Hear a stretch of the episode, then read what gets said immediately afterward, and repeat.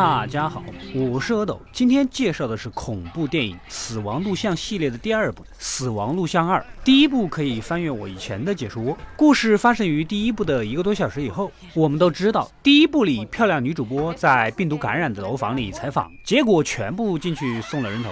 整个楼房也被警察给封锁了。眼下，四个 SWAT 小组成员接到命令，跟着一个卫生部的官员进去调查。一入眼就被地上的鲜血给震撼到了。之前绑在这里变异的人也不见了。整个楼房显得非常的恐怖。五个人直奔楼顶的房间，因为这里是病毒的发源地。大伙儿也见识到了各式各样的实验的器具和报纸资料。很显然是有人在这里做什么研究实验。顶楼的房间呢，还有一个阁楼，但是队员查看之后却什么也没发现。此时传来音乐声，SWAT 小组的队长以为有幸存者，派个队员前去查看，却被之前出现过的那个受到感染的广场舞大妈给袭击了，结果也被感染了。其他。那几个人赶过来，根本就控制不住现场。这个关头，卫生部官员念出了一段经文：这感染的队员竟然变得安静的，想做个美男子，不再发病。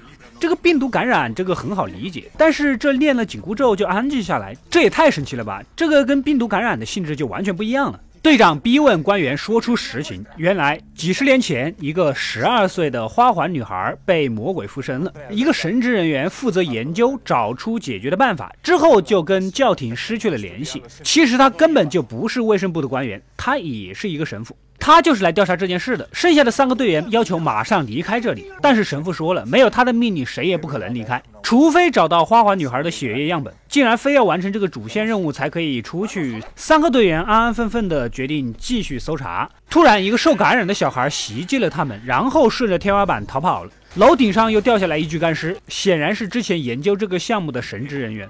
通过通风管道，队员发现了一个隐藏的小冰箱，取走了一支血液样本，目测应该是花环女孩的血液样本。此时又冲过来好几个感染的小怪物，幸好跑得快，及时的关上了铁丝网，才安全的爬下来。神父用十字架加念咒语的方式来检验一下血液，果然燃烧起来，看来任务完成了，可以出去了。这个时候，队员手上的半管血也燃烧起来，这个队员猝不及防，习惯性的将仅有的半管血扔到了地上。这个经过严格训练的 SWAT 小组队员一惊一乍的，我真怀疑他是不是找关系混进去了。来不及争吵，又一队感染者冲过来袭击他们。慌乱中，一个队员走投无路，选择了自杀。队长想要离开这栋楼，但是神父一定要拿到血液样本才肯下命令离开，真是死脑筋呐！SWAT 小组的摄像机也在逃跑中给摔坏了。视角来到另一边，三个熊孩子在附近楼道玩耍，得知隔壁楼房被封锁了，本着熊孩子的天性，决定顺着下水道进去看一看。正巧也遇到另外偷偷潜进来找家人的住户，也就是在第一集里面外出的那个小女孩的父亲。果不其然，这厮就被感染者给咬伤了。这个时候，SWAT 小组和神父也来到了他们的房间。熊孩子的录像机也没电了，而第一集里漂亮的女记者竟然抱着摄像机走了过来。我们明明记得女主被花环女怪物给拖走了，她是怎么可能安全的在这里出现的呢？碰到这种情况，我提议让女记者脱光光进行全面的身体检查，万一受到感染了呢？对不对？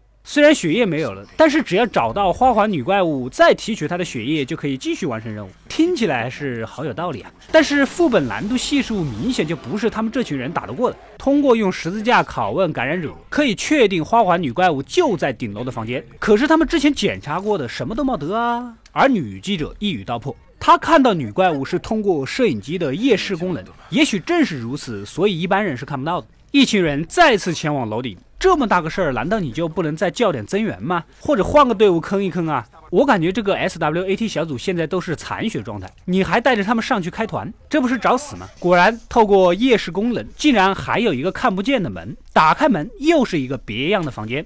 但是同样是什么人都没有，可摄像的队员通过摄影机看到的环境跟开灯的环境完全不一样，就像是两个世界。队长一个不小心被藏起来的女怪物给拉到了黑暗世界，女主呢是比较有经验，只要不发声，怪物是不会发现他们的。剩下的三个人果然机智的沉默起来。就在此时，神父的对讲机响了起来，女怪物听到声音，疯狂的袭击大家啊！别看这两个大男人，一个个子高，一个是特种警察，就在搏斗中，还是柔弱的女记者靠得住，一枪打爆了女怪物的头，三个人才脱离险境。女记者要求赶紧离开大楼，神父是作死也不答应，除非弄到血液。女记者疯狂的殴打神父，摄像的队员也劝他不要这么暴力和冲动。突然，女记者一枪打死了拿摄像机的队员。我尼玛，这干我什么事儿？我只是个扛摄像机的啊。女主骑到了神父的身上，淫笑中声音却变成了另一个人。难不成女记者其实早已经被附身了？